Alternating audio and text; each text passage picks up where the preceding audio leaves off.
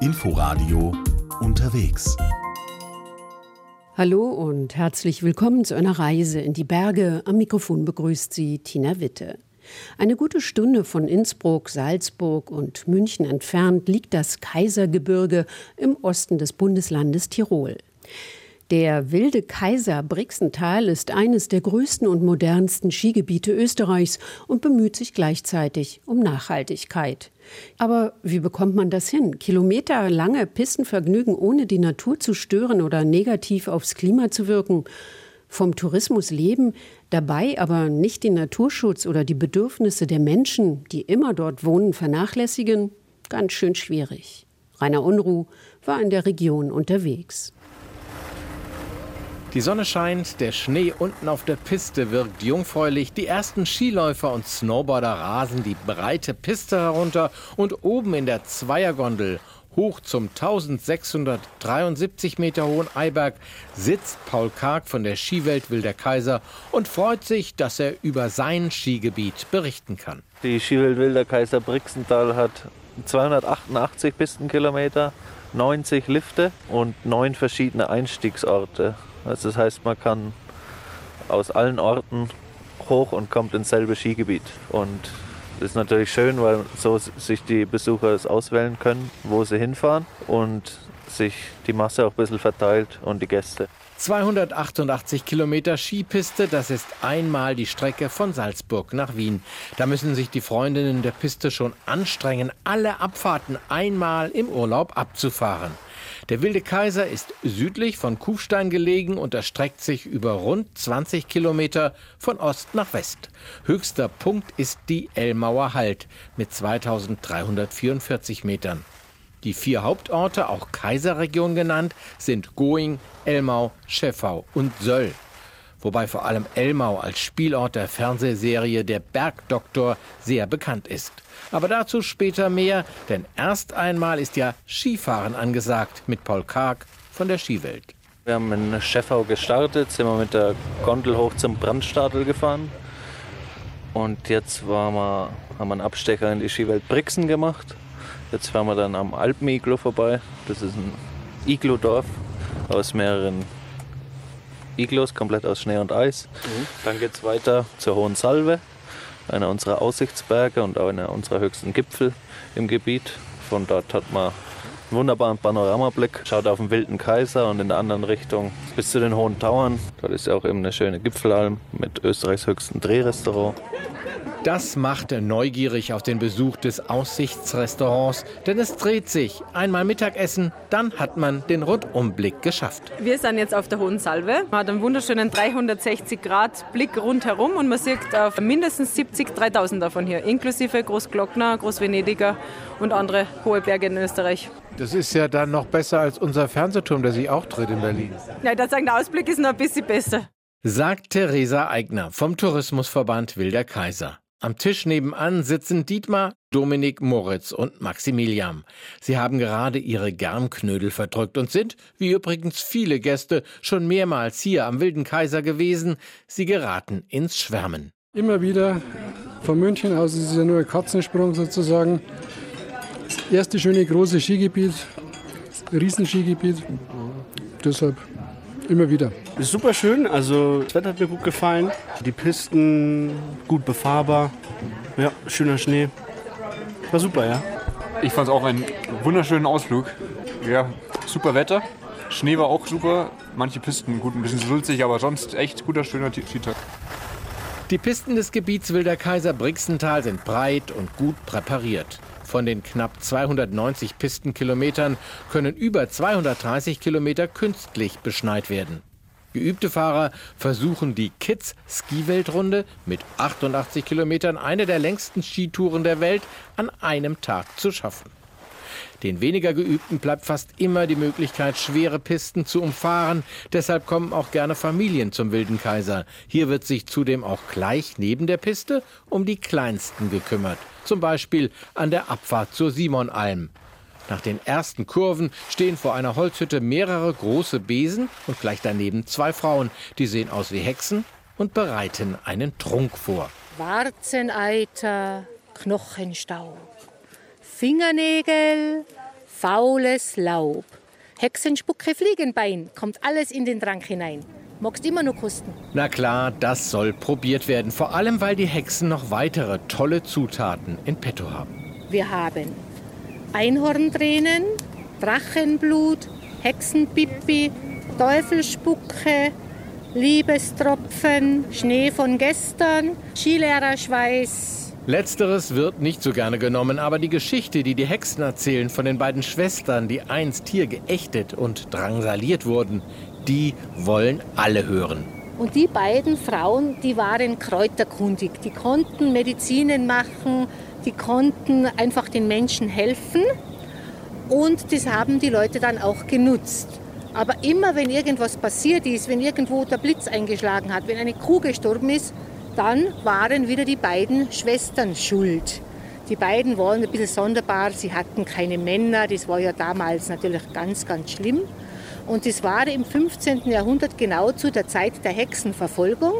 Und eine der beiden wurde wirklich verbrannt. Eine der beiden ist am Scheiterhaufen gelandet. Und dann hat sich die andere zurückgezogen. Viele Jahrhunderte waren die jetzt verschwunden und jetzt sind wir wieder da. Eine Familie aus Stuttgart hat aufmerksam zugehört und dabei vom Hexentee probiert. Mama Tina, Papa Stefan und die Kinder Romy und Jakob sind im Skiurlaub und kennen keine Angst vor Hexen. Ich habe keine Angst, nein. nein? Und ihr? Nein. Warum denn nicht? Ich dachte, Hexen seien. Weil sie verkleidet sind? Weil sie verkleidet sind? Ach Quatsch! Das sind doch richtige, oder? Nein, es sind Frauen, die verkleidet sind. Okay. Und was sagst du? Hast du? Nö, ich habe auch keine Angst. Gefällt es dir hier? Ja, sehr. Und ich habe auch keine Angst vor den Hexen. Weil sie geben uns leckeres Getränk. Mit solchen Angeboten oder mit einem Iglo-Hotel an der Piste, aber auch mit Après-Ski nebst Live-Musik werben sie um die Gunst der Gäste im Skigebiet Wilder Kaiser.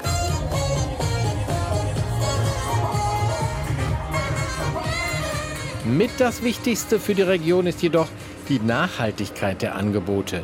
Die Richtung ist schon seit über zehn Jahren vorgegeben. Damals gab es den Sonnenlift, einen kleinen Schlepplift, der als erster Solarlift der Welt gilt. Mittlerweile wird eine Hütte aus der Rückwärme von zwei Gondelbahnen beheizt. Und auch bei den Pistenraupen geht man neue Wege. Man wolle einen Antrieb mit Wasserstoff testen, weg vom Diesel, erzählt Stefan Graf von der Skiwelt und bezeichnet die Liftanlagen als Öko. Also du hast zuerst gefragt, wo sieht und wo hört man denn Nachhaltigkeit? Hier hört man Nachhaltigkeit. Das ist unsere modernste Anlage, die Fleidingbahn voll elektronisch und das einzige Antriebsgeräusch, was du hörst, ist dieses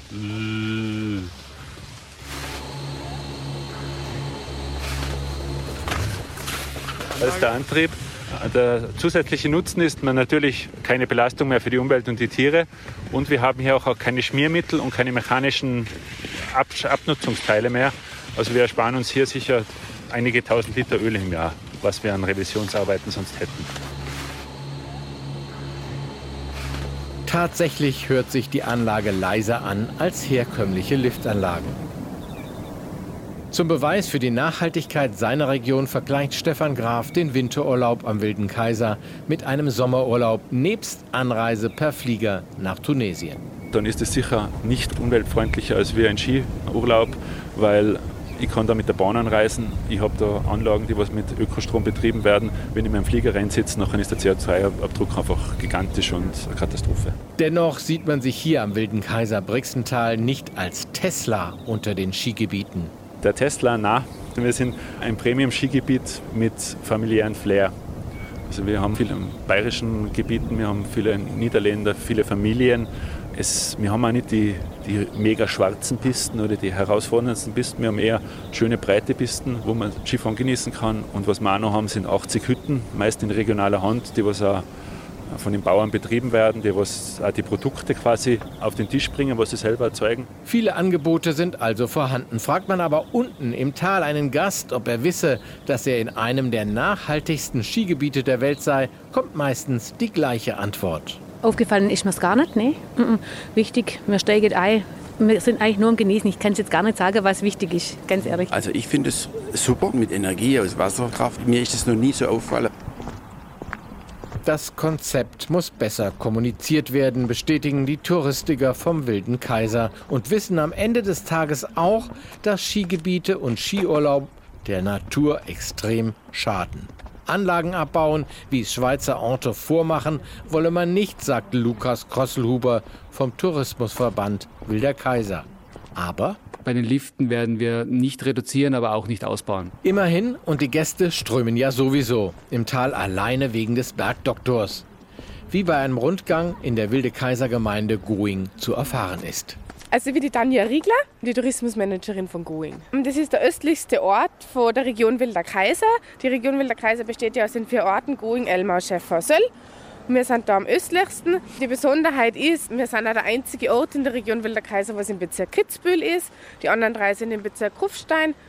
Und ja, ich glaube, wir haben den berühmtesten Kirchplatz, den was in ganz Tirol oder wahrscheinlich in ganz Österreich gibt. Mit der Apotheke und mit der Polizei, wo wir in echt gar keine Apotheke und gar keine Polizei haben. Es wird dann alles im Film so dargestellt.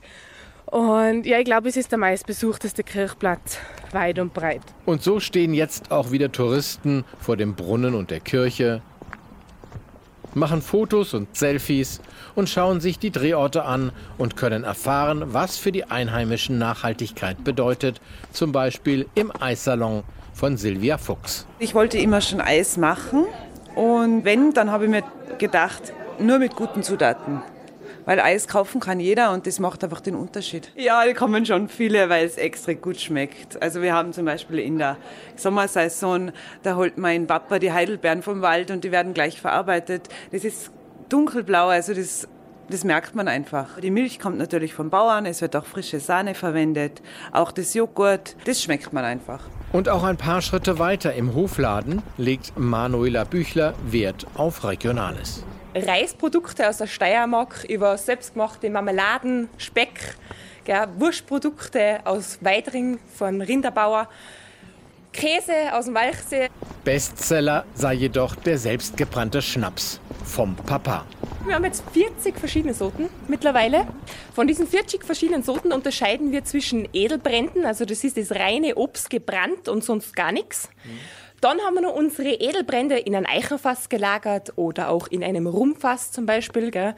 Und unsere Geistbrände und Ansatzbrände. Die Ansatzbrände sind dann meistens für Frauen, die sind ein bisschen milder, ein bisschen fruchtiger. Die Kaiserorte wirken wie aus dem Alpenbilderbuch aufgeräumt und mit über 100-jährigen Bauernhäusern aus Holz. Mit Dorfstraßen so sauber und geleckt.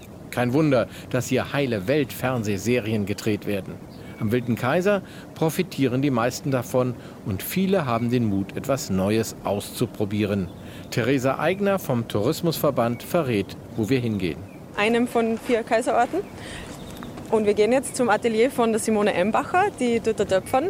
Und im Sommer, na, sie hat einen anderen Beruf im Sommer, und zwar züchtet sie im Sommer Schnecken auf ihrer Schneckenfarm, die Kaiserschnecke. Also im Mittelalter haben wir mehr Schnecken gebraucht als Frankreich zum Beispiel. Und es war in allen gesellschaftlichen Schichten populär, also sowohl bei, als arme Leute essen, aber auch auf den Adelshöfen war das schick.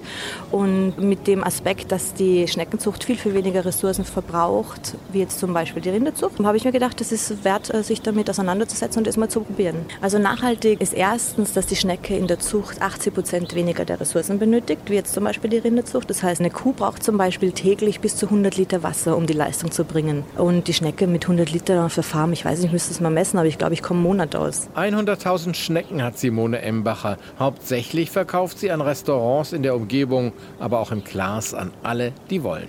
Sie vergleicht den Geschmack mit Muscheln und sagt, Muscheln schmecken nach Meer, und Schnecken schmecken nach Wald. Mit oder ohne Schnecken, den Skitag sollte man auf jeden Fall bei guter regionaler Küche ausklingen lassen. Vielleicht im Leitenhof, da ist Alexander Schmidhof der Küchenchef und verrät, was Gäste unbedingt gekostet haben müssen, wenn sie hier sind. Hauptspeise, was sehr regionales Gericht ist, ist einfach das Gröstel. Also es sind geröstete Kartoffeln, schön mit Zwiebeln, Petersilie und den Tafelspitz natürlich, den kocht man zuerst und wird dann in kleine Stücke geschnitten, ebenfalls schön mit Resch angebraten.